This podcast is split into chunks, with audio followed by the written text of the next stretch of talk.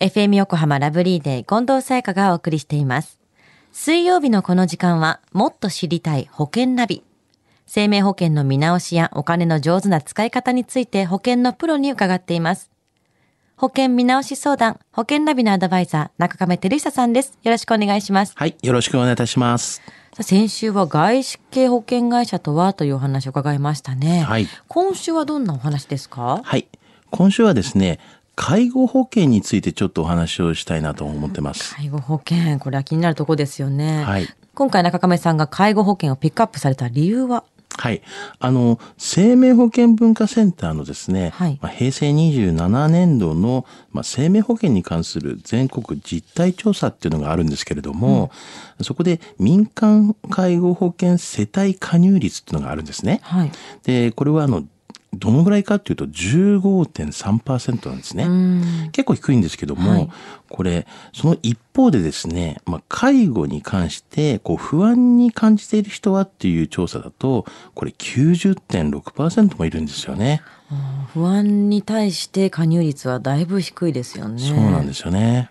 でもなんで民間の介護保険にあまり加入しないんでしょうか？はい。あの、まあ、いくつか要因はあると思うんですけれども、はいまあ、世間の皆さんが、まあ、必要性を感じながらも準備していないっていう現状があるっていうのもあると思うんですよね。はい。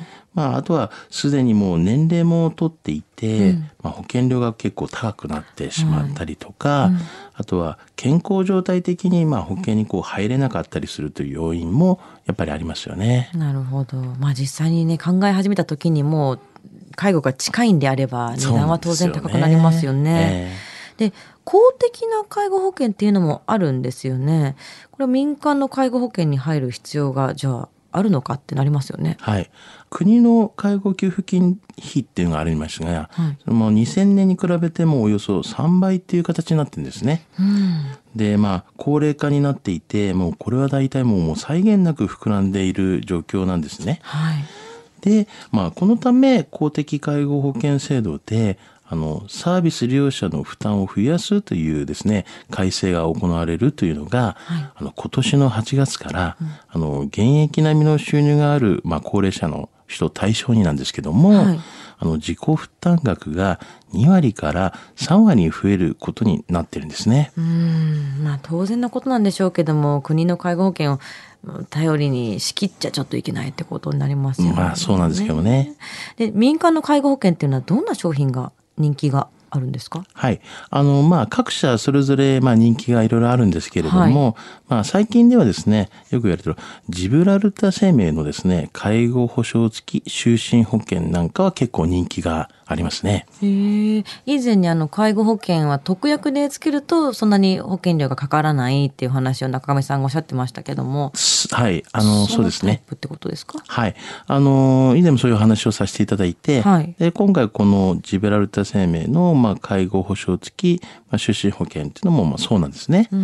まあ、一応ポイントとしましては、あの、外貨でこう運用されているんですけども、まあ、利回りがまあ3.2っていう形で、まあ、結構高く、まあ、掛け捨てではないんですよね。それでまあ、介護保障のもあって、なおかつ、その介護保障の対象になったら、そういう給付金ってあるじゃないですか。はいはい。まあ、これはまあ、非課税になりますからね。ん。まあ、結構メリットがあるという形になりますし、で、一般的な就寝保険にですね、こういう介護保障を加えたような仕組みの就寝保険で、あの、被保険者が、まあ、死亡したりとか、または、あー高度障害状態になった時っていうのは、まあ、契約した保険金がそれ以外にも受け取れるといった、まあ、いろいろこう、使い勝手がいい保険なんですよいね。ろんなパターンに対応してくれてるんですねそうなんですよね。で外貨で運用している利回りの高さはもちろんね先ほどの数字で分かったんですけども、この商品のメリットっていうのはどんなところにあるんですか？はい。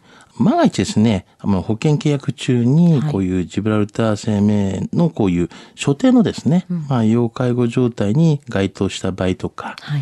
まあもしくはもうこの介護の保険のこの制度のですね、はい。要介護2以上のまあ状態に該当した場合なんですけども、とか、まあ、あと介護保険金としてですね、そういう保険金の半分が、まあ、前払いされるという形なんですよね。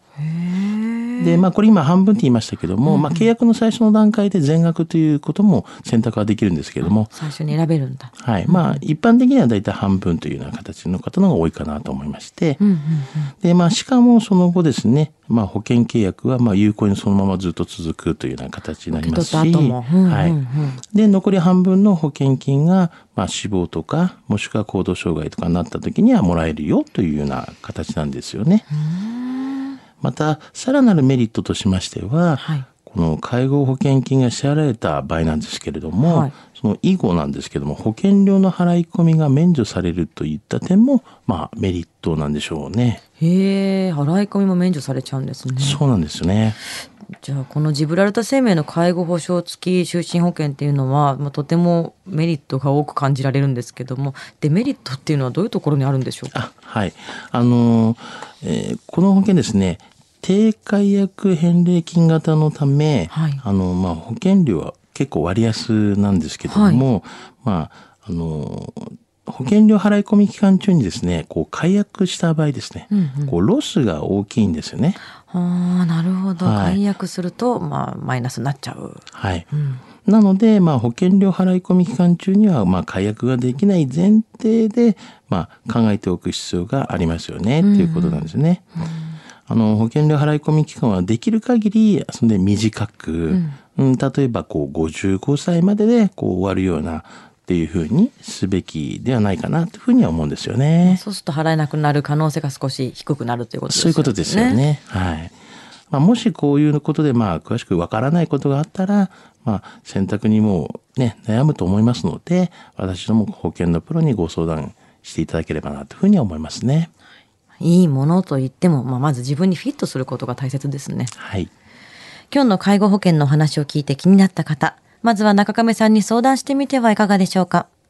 詳しくは FM 横浜ラジオショッピング、保険ナビ、保険見直し相談に資料請求をしてください。